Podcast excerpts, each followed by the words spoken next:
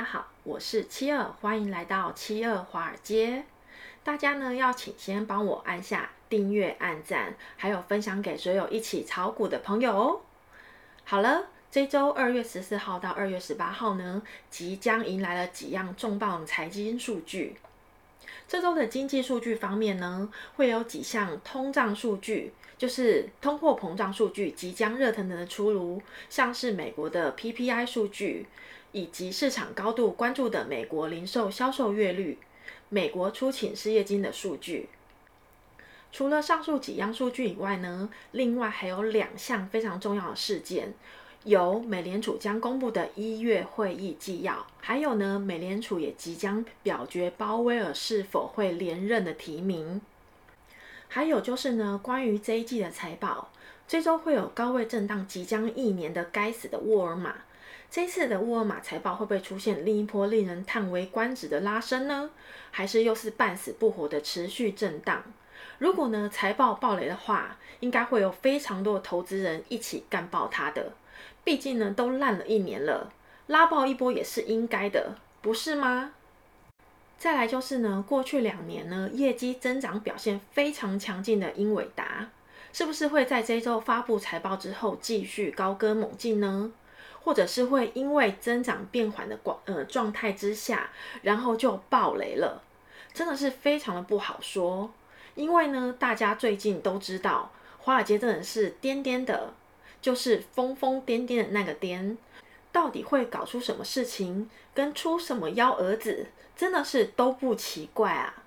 除了上述两家呢，七月华尔街比较关注的公司财报以外，当然，还是会有思科以及希尔顿酒店，还有卡夫亨氏等公司也会陆续发布业绩财报哦。大家以为这周应该要关注的重大事件就是这些了吗？No No No！别忘了，还有很多大型的投资机构也会在这周呢公布了十三 F 季度的持仓报告哦。七二华尔街认为呢，研究每一期的大机构的十三 F 是一件在投资学习上非常重要的一环，因为呢，我们可以从各大机构的投资标的，以了解目前美股大概的趋势。像 BlackRock 这次的投资呢，都着重在大科技股 FAANG 上面，这也就是说明了有可能大盘会有更多急杀的回调。但也有可能会伴随着急速拉升的回涨哦。还有就是呢，美联储的发言将是这一周的一个非常关键的指标，因为呢，美联储的一举一动呢，都牵动着美国股市的纤细神经，所以我们一定要紧盯的相关官员的表态。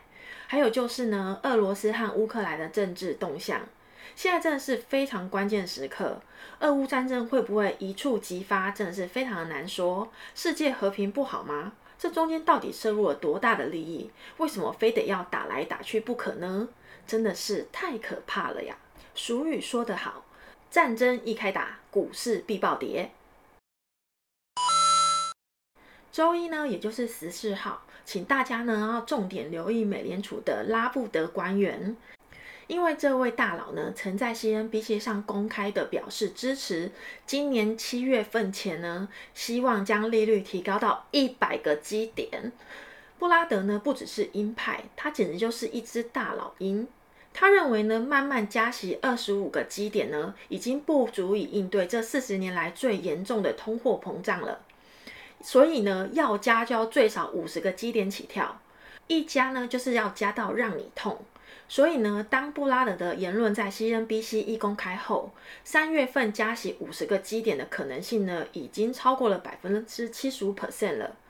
没错，就是这位布拉德，就是他让上周呢股市引爆下跌的元凶。布拉德，You are killer。这周二呢，就是十五号会出美国 PPI 生产者物价指数的数据。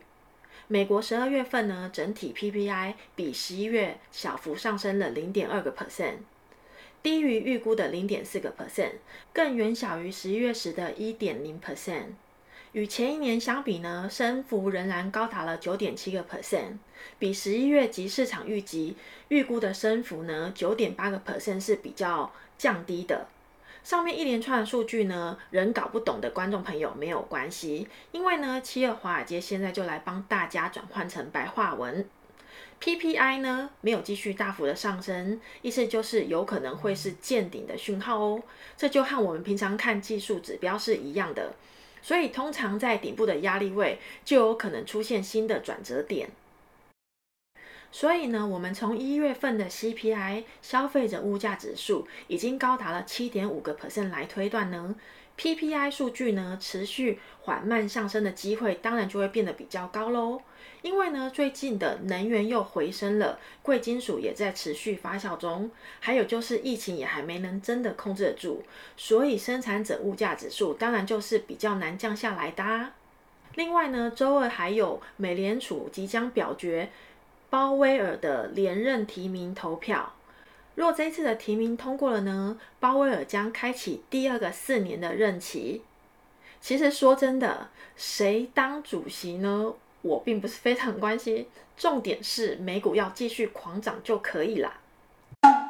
二月十六日周三呢，会公布一月份的 CPI 消费者物价指数。CPI 指数呢，就是从十家机构对于一月份的 CPI 进行预测。为你的数据显示呢，CPI 预测为最大值是同比上涨一点七个 percent，最小为零点六个 percent。